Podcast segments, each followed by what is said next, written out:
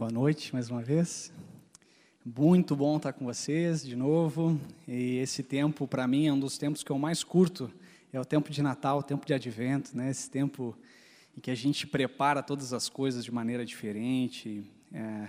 Eu acho também que esse tempo de Advento ele chega num momento complicado, né? A gente já vem de um período cansativo, um pouco exausto, um pouco querendo assim é uma renovação, uma palavra que nos dê novo ânimo, né? A gente está nessa período de Natal vem isso, vem encerramentos de empresa, faculdade, encerramento de tudo que é coisa, grupos da igreja e mas o que nós queremos é, de fato, sermos enchidos por uma esperança que não é construída por nós sermos enchidos por uma esperança que não depende da nossa própria força. Essa esperança que não depende, como, quem sabe, muitos de nós caminhou esse ano todo, pelos seus próprios passos. Mas, de novo, o advento e Natal quer nos lembrar que um Deus tão grande, eterno, poderoso, ele se, se fez gente numa manjedoura, num lugar muito simples, mas demonstrando a sua realeza no poder e na capacidade de amar as pessoas, a nós, e é essa esperança que nós nos achegamos a esse culto e nós buscamos ao Senhor. Esse Deus que é grande mesmo na manjedoura. Esse Deus que é amoroso, inclusive no meio de animais, um lugar muito insignificante mas tudo se tornou grande por conta da Sua presença.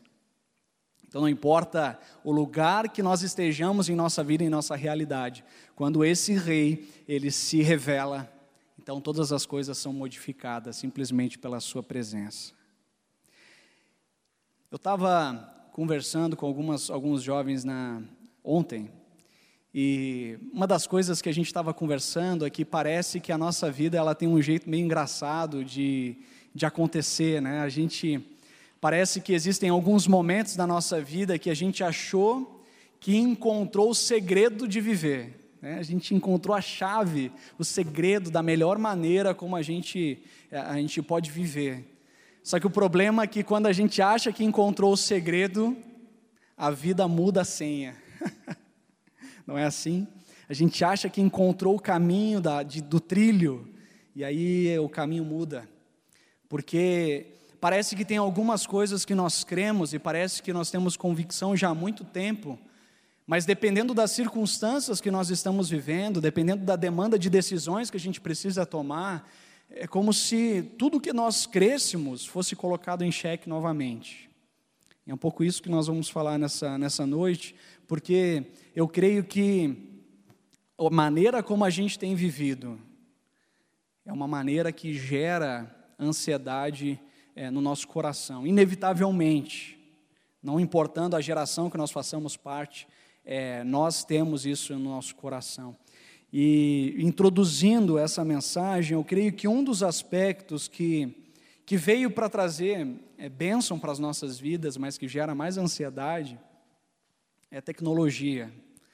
A tecnologia ela tem essa capacidade de encurtar né, a geografia, nós podemos falar com gente em todo mundo, nós podemos nos comunicar, inclusive no culto, tem algumas pessoas mandando WhatsApp agora, pare agora, tá querido?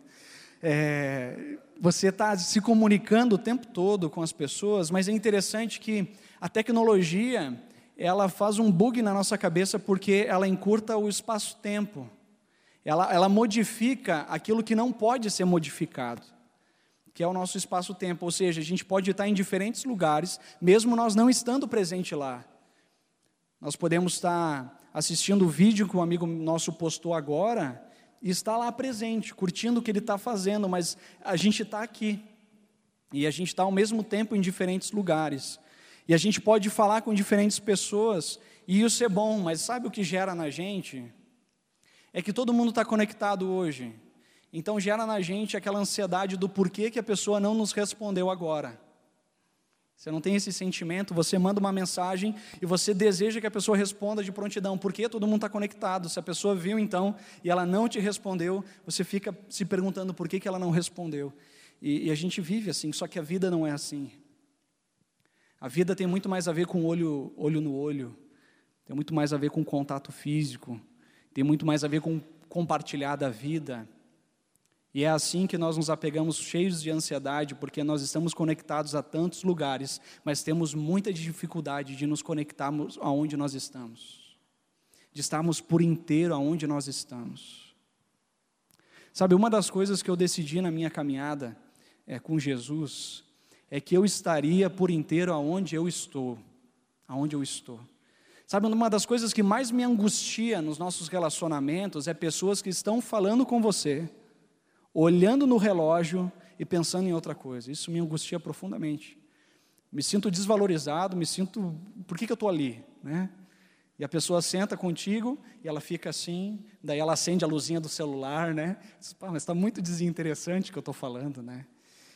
E, e eu tomei essa decisão. Aonde eu estou, eu estou por inteiro. Ainda que eu me atrase em algumas coisas, ainda, mas as pessoas que estão na minha frente, elas precisam é, ter prioridade na minha, na minha caminhada. Só que a nossa realidade, por vezes, é bem, bem, bem, bem diferente. Segunda coisa que nos faz viver de uma maneira não, não saudável é que a gente tem uma religiosidade no Brasil que se confunde com fé cristã, que é otimismo. Otimismo não é a mesma coisa que fé cristã. A gente chega no final do ano otimista que 2020 seja melhor, não é? Todo mundo tem essa, esse desejo que 2020 seja melhor. A gente chega no final do ano com esperança que outras coisas aconteçam diferentes do que aconteceram, mas otimismo não é a mesma coisa que fé, que fé cristã. Por vezes o otimismo nos leva a ter uma vida cômoda, acomodado, a gente fica é, é, pensando que as coisas vão melhorar, mas elas nunca melhoram. Entra ano e sai ano, a gente permanece da mesma forma. Só que fé cristã e otimismo não é a mesma coisa. Fé cristã, o centro dela é Jesus. O centro da fé cristã é Jesus, não está em nós. O otimismo, o centro da, da nossa confiança está em nós. Eu confio de que eu vou poder fazer algo diferente, portanto, vai ser, as coisas vão ser diferentes. A fé cristã, ela tem como base as promessas de Deus. Já o otimista, ele tem a ver com crenças. Ele simplesmente acredita que alguma coisa boa vai acontecer. Alguma coisa no governo vai mudar, alguma coisa no meu trabalho vai mudar, alguma coisa vai mudar. O otimista tem um monte de crenças. A fé cristã, ela tem uma perspectiva e uma confiança naquilo que é eterno. O otimista, ele só tem a base aqui na terra. Tudo depende daquilo que nós fazemos. Só que a pergunta importante para a gente fazer é o que é esperar para a fé cristã? O que é esperar para a fé cristã? Será que esperar tem a ver com ser acomodado? Esperar tem a ver com ah, aguardar uma coisa simplesmente que vai acontecer? Ou, é, ou tem a ver com algo que, é, que a gente espera, mas ao mesmo tempo a gente vive e faz. Eu comparo isso com uma história de dois fazendeiros que viviam uma tremenda seca no seu país. E eles, dois dependendo da terra, não tinham seguro e eles dependiam daquela colheita para viver. E eles oravam e clamavam a Deus para que mandasse chuva para que eles pudessem produzir alguma coisa.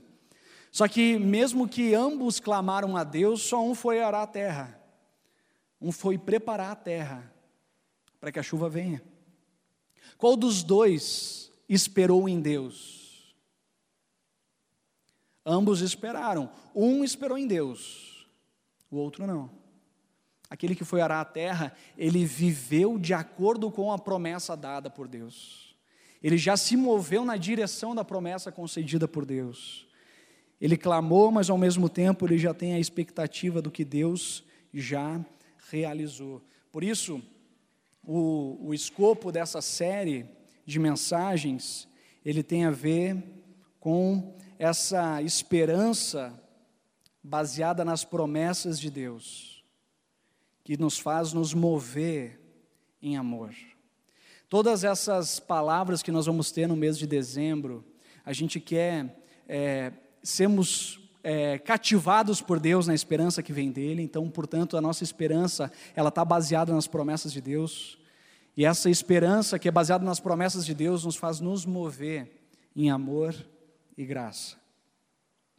Algo que nos, nos, quem sabe, nos instigou a pensar nessa esperança que vem das Escrituras foi um neologismo que o Paulo Freire usa, que é esse verbo esperançar.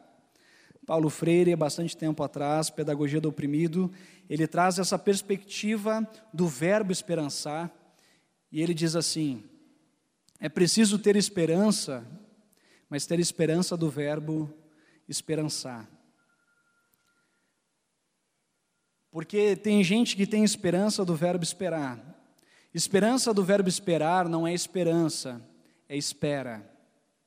Esperançar é se levantar. Esperançar é ir atrás, esperançar é construir, esperançar é não desistir, esperançar é levar adiante, esperançar é se juntar a outros para fazer de outro modo. Paulo Freire, ele um pouco ele dialoga com isso. Esperançar que tem a ver com esperança e esperar que tem a ver com espera. E é engraçado que a fé cristã ela faz ainda um diálogo ainda mais abrangente do que Paulo Freire fez, porque Paulo Freire ele tem uma perspectiva da compreensão da época dele de injustiça, onde o professor sabe todas as coisas e o aluno, né, que a palavra aluno significa sem luz, recebe aquilo que o professor que tudo sabe tem para ensinar.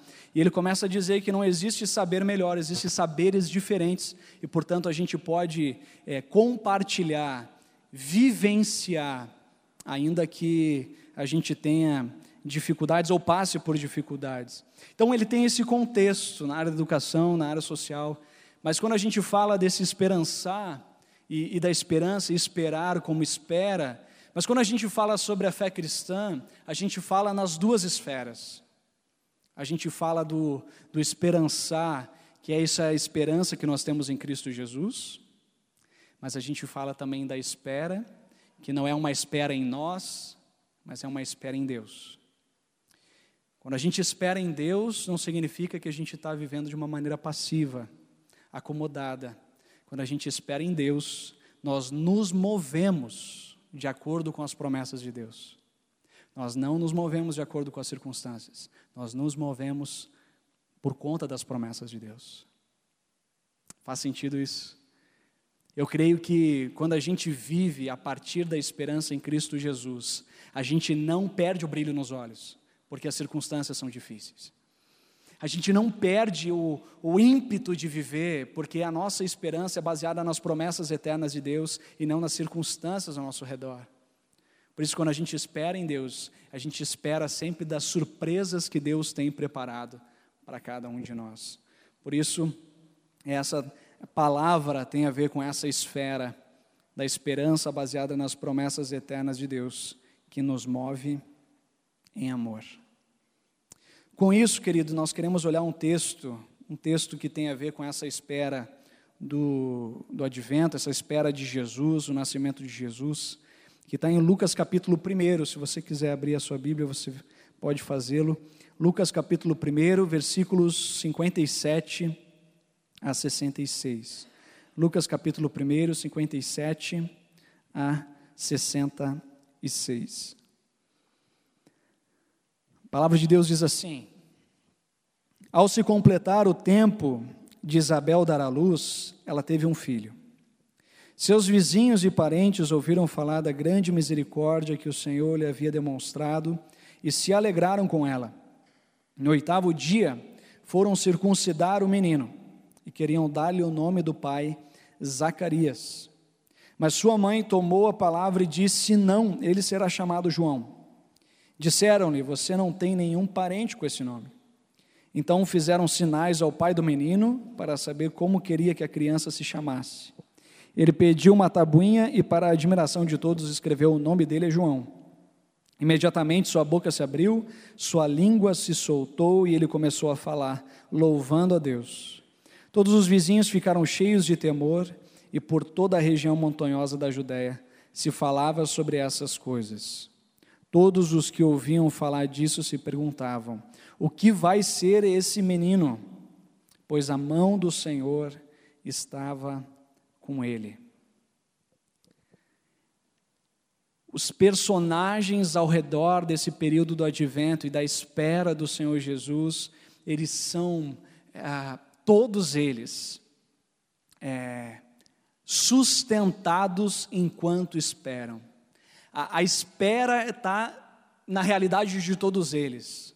Zacarias e Isabel, Zacarias ele era um sacerdote, ele era um homem de Deus, um homem que se relacionava com Deus, um homem que buscava o Senhor, um homem já de avançada idade. Quando a gente pensa um homem sacerdote de avançada idade, a gente está falando de alguém muito sábio, alguém que já viu muitas coisas, alguém que já experimentou muitas coisas. E Zacarias, de avançada idade, ele recebe uma promessa. Uma promessa que está lá no início do capítulo 1, uma promessa de que eles teriam um filho, e esse filho seria chamado João. No versículo 14 diz assim: João será um motivo de prazer e de alegria para você, e muitos se alegrarão por causa do nascimento dele. Pois será grande aos olhos do Senhor, ele nunca tomará vinho nem bebida fermentada, e será cheio do Espírito Santo, desde antes do nascimento. João, ele tinha uma, uma marca, a marca da promessa de que ele seria o profeta que anunciaria o Salvador. Só que nós temos uma questão aqui muito importante. Havia 400 anos que o povo de Israel não, não experimentava o que era ter um profeta que falava em nome de Deus, um profeta que anunciava as diretrizes de Deus. 400 anos, geração após geração, não experimentou isso. E Zacarias, em avançada idade, nunca tinha experimentado isso, nunca tinha vivenciado isso ele recebe a promessa que na sua geração ia ser enviado um profeta, e esse profeta ia anunciar o Salvador para a sua geração, para a sua realidade, para, o contexto na qual ele estava, ele estava vivendo. Isso, isso é muito importante, isso, isso é surpreendente. Um homem em avançada idade, um homem que tinha o seu relacionamento com Deus, mas uma promessa grandiosa sobrevém a ele. E ele, ele, ele duvida no primeiro momento, e por isso Deus fala que ele não iria falar, não ia conseguir falar durante toda a gestação de Isabel. Durante nove meses, ele espera calado, vendo se cumprir a promessa sendo gerada no ventre da sua esposa. Calado, esperando, enquanto a promessa estava sendo literalmente gestada. Nove meses. Quanto tempo você está disposto a receber as promessas de Deus? Quanto tempo? Zacarias, ele recebeu a promessa e durante nove meses ele aguardou. E quem sabe você, muito mais no nosso contexto de impaciência e ansiedade, a, a esperar significa uma, ter uma profunda angústia na nossa vida. Esperar é sinônimo de ansiedade. Mas para Zacarias não foi sinônimo de ansiedade, porque ele estava aguardando a intervenção de Deus na história. Ele estava vendo com seus próprios olhos a intervenção de Deus na história. Zacarias, quando nós esperamos em Deus, quando nós aguardamos pelo que Deus está fazendo, e não é uma espera angustiante, mas é uma espera é, de fato esperançosa, porque nós estamos com expectativa do que Deus está fazendo. A vida daquele que está mergulhado pelas promessas de Deus, ele não tem uma, uma espera angustiada, uma espera ansiosa, porque nós ansiamos por aquilo que Deus já está fazendo no nosso meio e já está cumprindo. Deus interveio na história, e essa é a base da nossa confiança. A base da nossa fé não está em dar um passo no escuro, a base da nossa fé já foi revelada em Cristo Jesus. Nós esperamos não em coisas que nós não vemos, nós esperamos naquilo que Jesus já fez por nós. Então, aquilo que Jesus fez na cruz, nos perdoando, nos reconciliando com Deus, nos leva a olhar para a vida com esperança. quando nós aguardamos nas promessas de Deus, Ele está gestando e nós aguardamos com grande expectativa pelas surpresas de Deus em nós. Eu creio que todos nós temos expectativas de coisas que estão para acontecer. Todos nós. Temos expectativa daquilo que virá. Só que aqueles que esperam em Deus, eles não vivem angustiados, mas eles ficam na expectativa das surpresas que Deus vai fazer. Aquilo que Deus vai desvendar diante dos nossos olhos, aquilo que Deus vai realizar, daquilo que Deus vai nos surpreender. Uma das palavras que para mim fazem muito sentido é essa palavra da Vanessa Belmonte, e a Vanessa, nesse contexto da nossa espera em Deus, ela escreveu o seguinte: Nós temos um futuro, ela está falando isso é, da salvação que nós temos em Cristo Jesus. Nós temos um futuro e vivemos o presente à luz desse futuro. Nós temos um futuro e vivemos o presente à luz desse futuro. Perceba que é o contrário da nossa lógica. É o contrário da lógica que nós construímos a nossa vida. Pelo que você está se esforçando tanto hoje, para que você tenha um futuro, não é? Você se esforça hoje para ter um futuro, mas a gente deveria viver o presente à luz do futuro garantido por Deus em Cristo Jesus. A gente fica tão ansioso pelo aquilo que virá, porque a gente não percebe que tudo que nós precisamos, Jesus já conquistou para nós na cruz. E quando a gente vive isso, a gente vive o nosso presente, percebendo que exatamente todas as coisas que nós vivenciamos são dádivas de Deus para nós. Tudo é imerecido, gente, absolutamente tudo é imerecido. O emprego que nós temos é imerecido, o lugar onde nós estamos é imerecido, a família que nós temos é imerecido, tudo é imerecido, tudo é graça de Deus. Quando nós vivemos o nosso presente à luz desse futuro, então essa graça de Deus nos inunda, e ao nos inundar essa graça de Deus, nós vivemos com esperança hoje. Nós não vivemos com aquilo que virá, mas nós vivemos com aquilo que já se faz presente no nosso meio. Você não precisa demorar a conquistar algo para agradecer, você já pode ter gratidão a Deus por aquilo que Ele é na sua vida, porque Deus, quando Ele promete, já é. Já é. A salvação de Deus, ela é futura, mas ela já é presente, ela já inunda o nosso presente. Os irmãos sabem que eu aguardo algo com muita expectativa. A minha esposa está grávida. Né? E na verdade ela pode estar tendo filho agora. Não, estou brincando. mas é verdade, um pouco é verdade. É para dia 5 de dezembro. Né? E a gente vivenciou essa questão da espera. E a gestação é um aprendizado de Deus incrível, porque, ah, óbvio, a gente se cuida, a gente zela por algumas coisas, mas na verdade a gente não faz parte do processo, né? Na verdade, o pai não faz parte de nada né, do processo mas é uma espera, você vai vendo gerar, e, e, mas tem algo muito interessante na gestação, que é o tempo perfeito de Deus, né? nove meses. A gente começa a se preparar para aquilo que vai vir. Então, a gente começa a modificar a casa, a gente começa a envolver todos os familiares. Olha, onde é que vai ser o espaço da, da nossa filha? Vai ser chamada Ana. Onde é que vai ser o espacinho da Ana? Você começa a modificar o ambiente. Você começa a receber presentes, você começa a comprar algumas coisas. Quando você vai no mercado, você já muda o seu olhar. A gente está revisitando aquele corredor dos bebês. Né? Já tinha parado de ir, agora tem que voltar de novo para aquele corredor. E a gente começa a olhar as coisas, a gente começa a se preparar, qual vai ser a mamadeira, qual vai ser os, as coisinhas dela. É, e aí a avó, ela faz aquela coxa escrita o nome, e a gente vai se preparando. E a gente é, eu pude pintar a parede do quarto e, e colar alguns adesivos, e, e, a gente vai se preparando. A gente vai se preparando. Porque a gente vai se preparando para aquilo que já é, para a promessa de Deus que já é concreta, e a gente vai se movendo na direção dessa promessa. A gente vai se movendo naquilo que já é.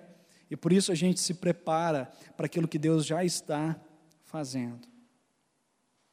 A minha pergunta, e eu acho que a pergunta essencial para nós e a nossa reflexão, é pelo que nós temos esperado.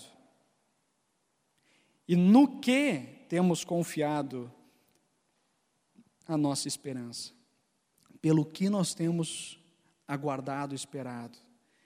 E no que nós temos confiado a nossa, a nossa esperança? Que as coisas não acontecem no nosso tempo, a gente já sabe, né? Quem viveu um pouquinho sabe que aquilo que nós planejamos normalmente não dá certo. A gente aguarda as coisas no nosso tempo, mas as coisas não acontecem no nosso tempo. Mas aguardar por aquilo que nós não conseguimos ver é muito difícil. Confiar naquilo que nós não temos controle é ainda mais difícil.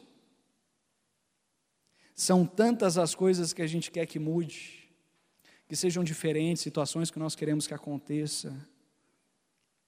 Nós mantemos até o final do ano né, essa, essa esperança de que o melhor ainda está por vir. Quem sabe a gente fica se convencendo que o melhor está por vir. Nós esperamos uma melhor oportunidade de emprego, nós esperamos alguém que vale a pena repartir a vida, ser amado e amar alguém verdadeiramente. Esperamos melhorar de saúde, quem sabe, esperamos que os nossos filhos sejam felizes e façam as melhores escolhas. Esperamos que o Brasil encontre o seu rumo, esperamos superar os desafios, esperamos um momento em que superaremos o sofrimento e nata vida. A gente fica esperando. Gente fica esperando que, que as coisas sejam diferentes do que elas realmente, que realmente são. Todas essas expectativas que eu acabei de citar, elas são boas e a gente deve esperar. Por um emprego, relacionamento, amor, saúde, família, sociedade, novos desafios, tudo isso são questões reais, são questões importantes que a gente deve pensar, que a gente deve esperar, que a gente deve ter expectativa. Mas a minha pergunta é o que sustenta tudo isso, o que torna sólido todas essas coisas. Se o que sustenta todas essas expectativas que nós temos em relação à vida é a nossa própria força e capacidade, então cuidado da ansiedade, você está a um passo da decepção.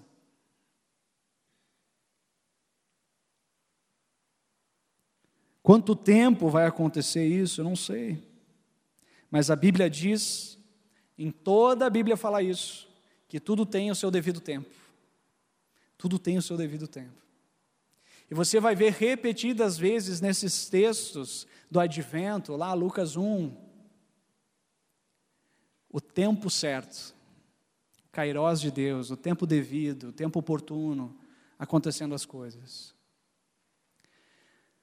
A nossa fé e a nossa esperança clamam para que as coisas aconteçam no tempo de Deus, no tempo certo, não no nosso tempo, não no nosso processo, não na maneira como nós caminhamos, mas no tempo de Deus, porque o tempo de Deus é sempre o melhor tempo. Enquanto não acontece, a preparação é um grande exercício da nossa fé, de viver a partir daquilo que nós não vemos, mas cremos. Essa é a expectativa da nossa fé. Quero terminar com uma palavra que nós lemos na leitura bíblica. Um dos últimos versículos que nós lemos foi esse. Esteja sobre nós o teu amor, Senhor, como está em ti a nossa esperança. Para mim, esse versículo é a chave daquilo que nós estamos falando. Ele está falando: olha, esteja sobre nós o teu amor. Nós vivemos na perspectiva do cuidado de Deus, na soberania de um Deus que não dorme, mas que trabalha sempre de novo. A palavra de Deus diz que todas as coisas cooperam para o bem daqueles que amam a Deus. A gente, a gente vive na perspectiva de que Deus está cuidando e zelando por nós. Enquanto o amor de Deus sobrevém a nós e nos conduz em todas as coisas, a gente coloca a confiança na única pessoa que merece a nossa confiança, que é Deus, que é imutável, que nos sustenta e que com as suas promessas nos fortalece. E eu termino com alguns insights que Deus me deu ao ler esse texto e ao compartilhar essa palavra. Viver o presente à luz do que Jesus já conquistou me leva a viver com esperança e entender o seguinte: olha o que eu entendo a partir da esperança que eu tenho no Senhor Jesus. Eu não estou competindo com ninguém. A gente coloca essa frase em contextos da nossa vida, eu não estou competindo com ninguém. Eu não estou competindo vaga de emprego, eu não estou competindo por espaço, eu não estou competindo com ninguém. Porque Deus, no seu devido tempo, faz todas as coisas. Deus é soberano e a sua vontade prevalece sobre todos os meus desígnios. Eu não estou competindo com ninguém. Deus está realizando a sua obra, eu simplesmente estou me submetendo àquilo que Deus está fazendo. Por isso, quando eu olho para a minha história, eu percebo a mão de Deus em todas as coisas. O Deus que foi fiel no passado, ele continua sendo fiel no presente. Eu não estou competindo com ninguém. Minha vida não é determinada pelas circunstâncias, mas o meu valor foi demonstrado na manjedoura e concretizado na cruz. Enquanto eu espero, para algumas pessoas é uma espera ansiosa, mas enquanto eu espero, Deus está trabalhando na nossa vida. A gente acabou de cantar isso, né? Nós cantamos, é, queremos o Teu nome engrandecer e nós falamos, realiza a Tua obra na nossa vida. Deus está realizando e está trabalhando em nós. Eu não preciso, olha só essa, Deus me deu essa palavra, eu, eu para mim é, é real isso para mim. Eu não preciso de novos desafios para me sentir vivo. Eu sou vivo em Jesus, por isso eu aceito novos desafios. Eu tenho um coração inquieto com o mundo do jeito como ele está. Eu não preciso de novos desafios sempre para me motivar a viver, mas eu, porque eu sou vivo em Cristo Jesus, eu aceito novos desafios e eu sou surpreendido na caminhada. E por último, existe um tempo certo para todas as coisas, para todas as coisas. Coloque uma coisa na sua cabeça por uma vez por todas: nós não controlamos o tempo. Deus é Senhor do tempo. Busque a presença dEle, para que a vontade dEle seja feita nas nossas vidas. Para que o tempo certo, o kairós de Deus, invada os nossos dias e a gente possa viver a partir dessa esperança em Cristo Jesus. Para de tentar ter a vida sobre o teu próprio controle e as tuas mãos. Reconheça que você não é senhor do tempo.